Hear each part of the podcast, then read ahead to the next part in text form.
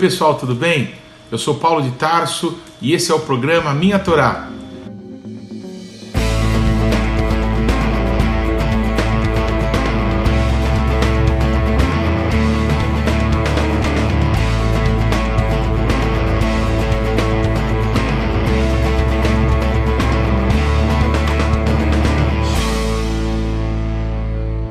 E olha, não se esqueça de deixar o seu like, de se inscrever no canal e de ativar o sininho de notificações. Que Deus te abençoe. Shalom! A paraxá de hoje é Vai rir e viveu.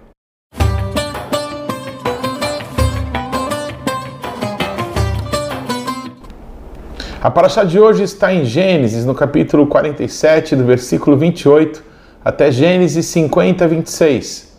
A Haftará em 1 Reis, do capítulo 2, do versículo 1 ao 12, e a Brit Hadashah, em 2 Timóteo, no capítulo 4, do versículo 1 a 8.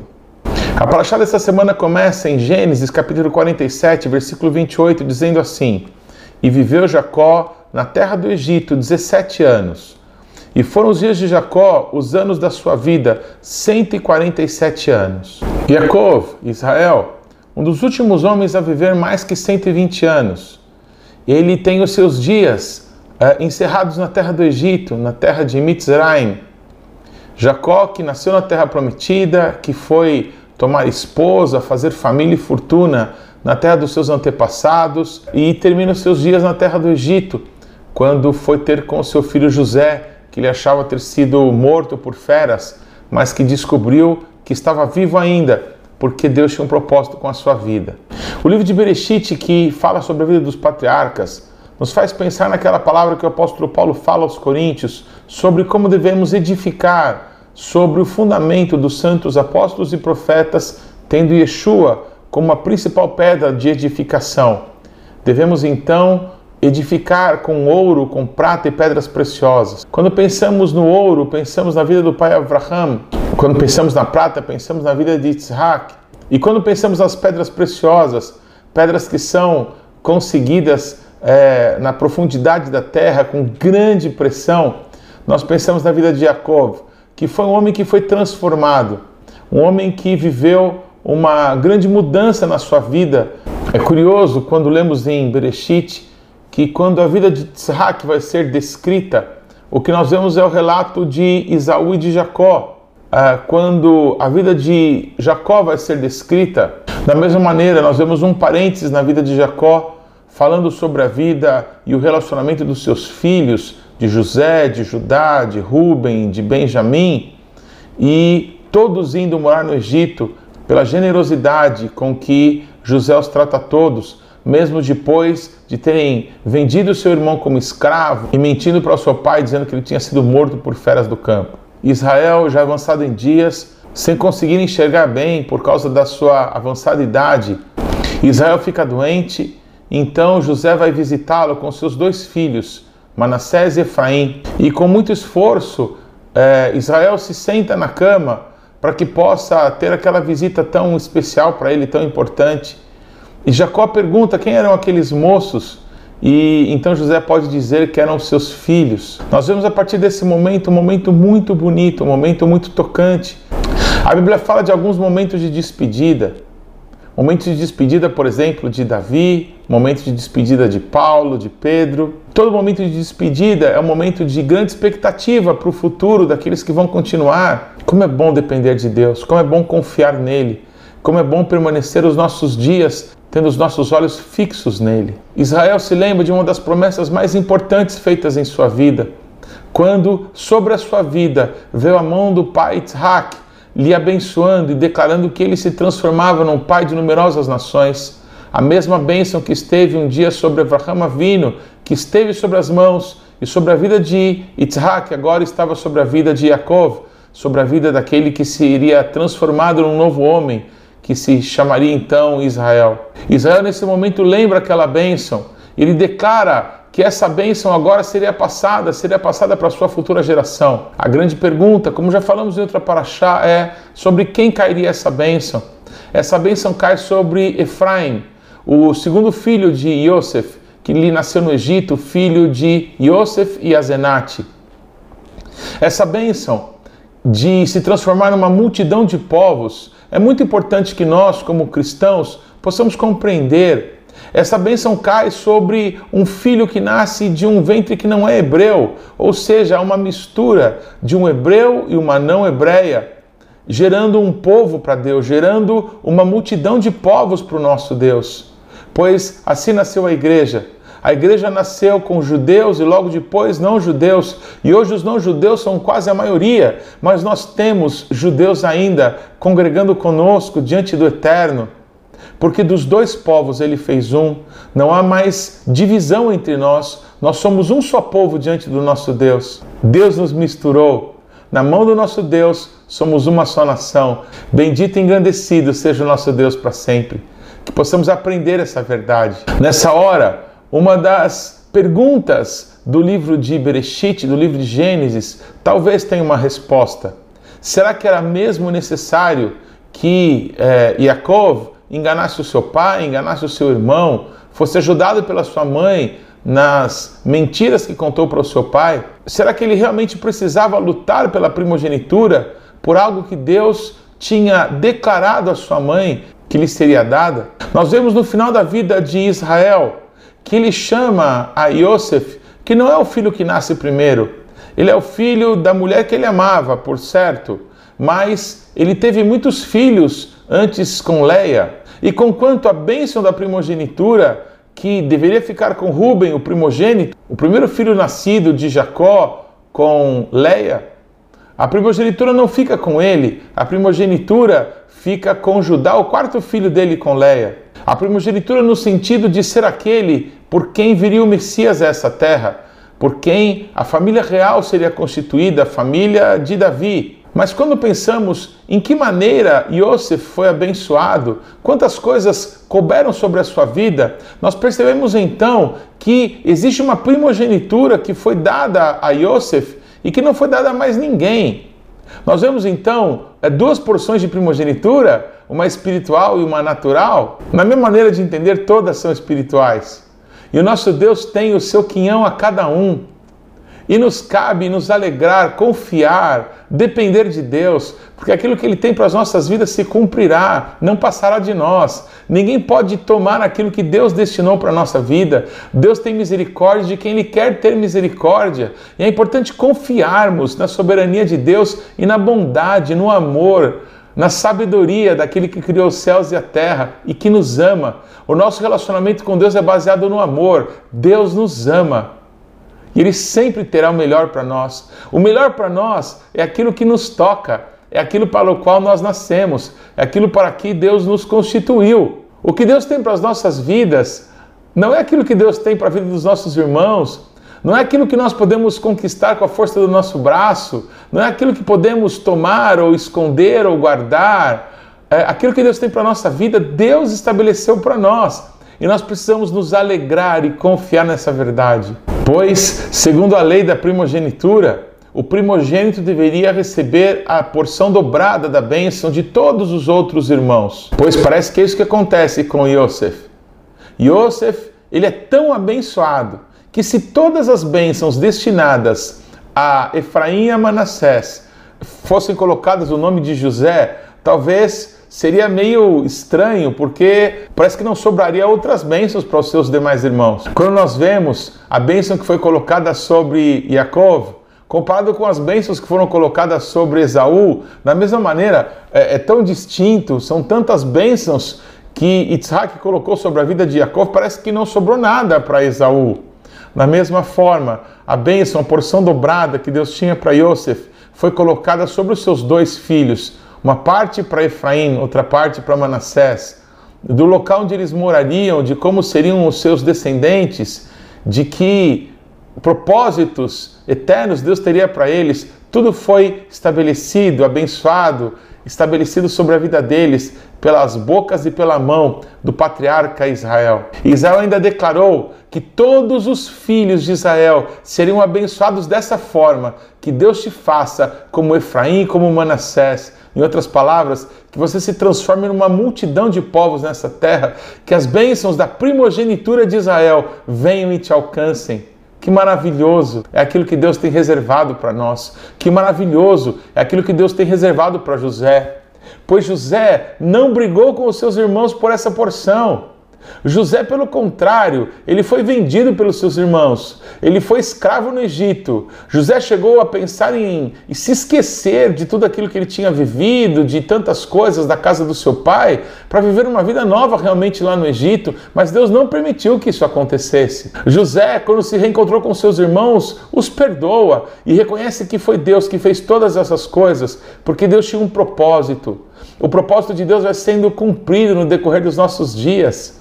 Nós não precisamos brigar por aquilo que Deus tem para nós. Nós precisamos confiar em Deus. Precisamos depender daquele que nos amou, que nos chamou e na eternidade designou uma porção para nós. A porção de Deus é a melhor coisa na nossa vida.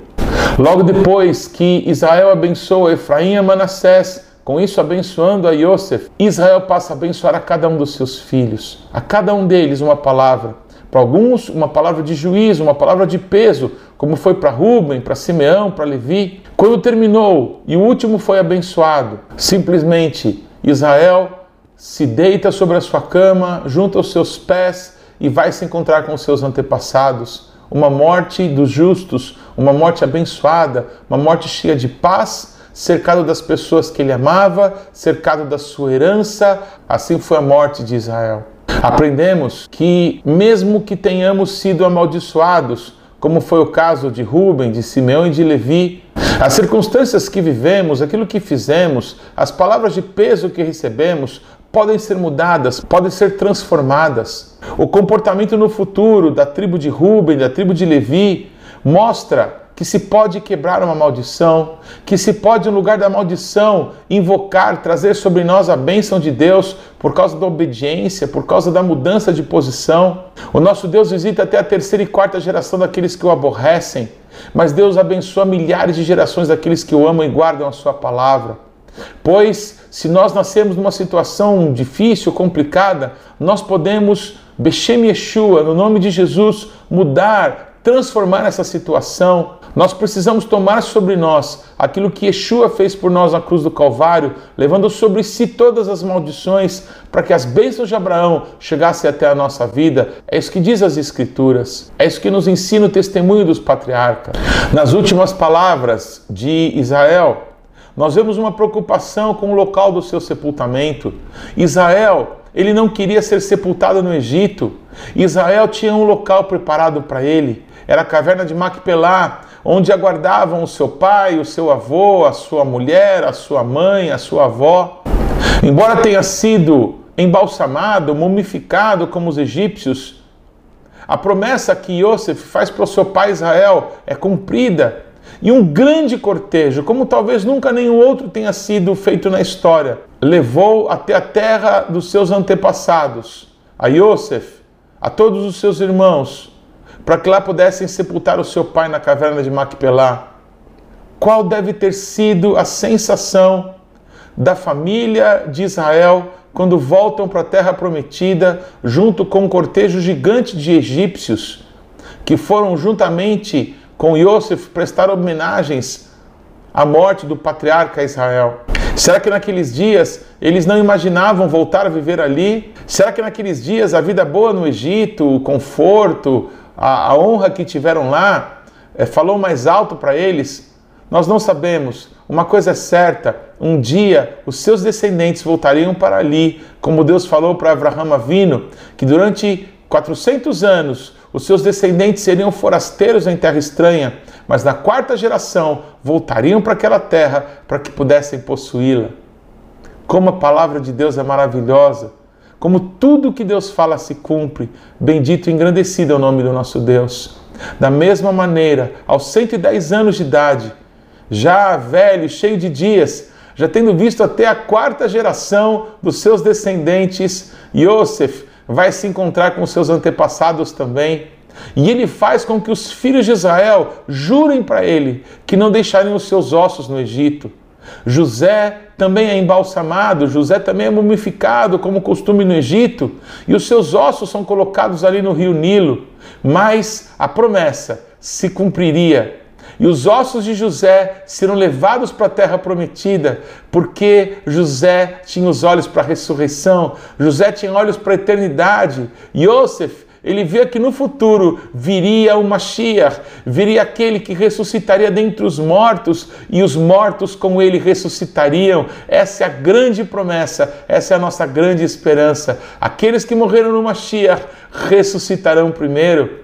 Pois quando Yeshua ressuscita dentre os mortos, diz a palavra de Deus que muitos mortos saíram dos seus túmulos. Quem sabe se naquele dia Yosef não saiu do seu túmulo, junto com todos que estavam na caverna de Macpelá e foram apresentados ao nosso Deus juntamente com Yeshua.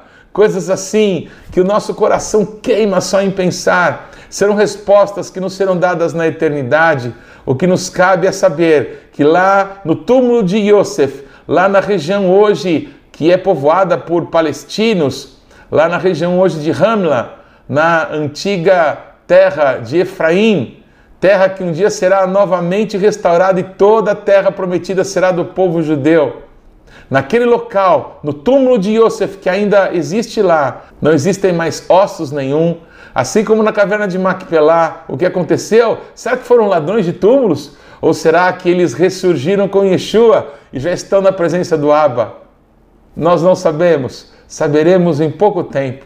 Bendito seja o nosso Deus que nos faz pensar nas coisas do alto que nos faz pensar nas promessas maiores. Eu quero encerrar te falando de eternidade. Eu quero encerrar falando com você de ressurreição. Que aqueles que vivem confiando no Senhor, eles têm os olhos colocados na eternidade, não no futuro, não no que vai acontecer com os nossos filhos e netos, mas naquilo que o nosso Deus tem reservado para todos nós, na garantia que o Senhor é bom, na garantia que mesmo nos nossos erros ele permanece fiel. Pois o apóstolo Paulo, quando escreve ao seu filho verdadeiro, Paulo diz a Timóteo que ele já estava para ser derramado como libação, como oferta líquida ao nosso Deus. O dia de Paulo ser degolado, como era a morte dos prisioneiros romanos, estava chegando, mas ele já tinha percorrido todo o caminho, tinha combatido o bom combate e tinha guardado a fé. Ele dá orientações a Timóteo de que ele permaneça naquilo que ele aprendeu. Ele algumas vezes diz para Timóteo: aviva o dom que há em ti, que você recebeu por palavras proféticas, pela imposição das minhas próprias mãos. Eu quero ler um trecho aqui que me inspira muito. Paulo diz a Timóteo: prega a palavra, insta, quer seja oportuno, quer não, corrige, repreende, exorta com toda longanimidade e doutrina pois haverá um tempo em que não suportarão a sã doutrina. Pelo contrário, cercar-se-ão de mestres segundo as suas próprias cobiças, como sentindo coceira nos ouvidos, e se recusarão a dar ouvidos à verdade, entregando-se às fábulas. Tu, porém, sê sóbrio em todas as coisas, suporta as aflições, faz o trabalho de um evangelista, cumpre cabalmente o teu ministério. O apóstolo Paulo termina os seus dias declarando a Timóteo: já agora a coroa da justiça me está guardada, a qual o Senhor, reto juiz, me dará naquele dia, e não somente a mim, mas também a todos quantos amam a sua vinda. Se você é um daqueles que amam a vinda de Yeshua, se os seus olhos estão na eternidade, se você uma bênção no meio dessa terra, se abençoador, não olhe as pessoas de uma forma mesquinha, como se elas estivessem tomando alguma coisa de você, ou como se ou como se alguém pudesse tomar alguma coisa de você, ou como se você tivesse que disputar alguma coisa com alguém. Abençoe. Você tem Yeshua como teu Pai na eternidade. Pois vive em paz. Pois viva como alguém que sente que muito mais bem-aventurada coisa é dar do que receber. Vive como alguém que tem prazer em estender as mãos, a motivar que outros apareçam, que outros cresçam, que outros se desenvolvam, que uma nova geração se levante poderosa, cheia da graça, da unção e do fervor pelo nosso Deus. Pois assim como no momento em que Sará morreu, a descrição da Bíblia é que ela viveu. Raie Sará, viveu Sará. Da mesma forma, o livro de Bereshit termina nos falando que Yaakov, que Israel viveu. Vivamos hoje, vivamos sempre, para a glória do nosso Deus. Que Deus te abençoe. que Adonai. E de Sião virá a lei e a palavra de Deus de Jerusalém. O Shabat não pertence à semana que está terminando. O Shabat não pertence à semana que está começando. O Shabat pertence ao Eterno. Shabbat Shalom.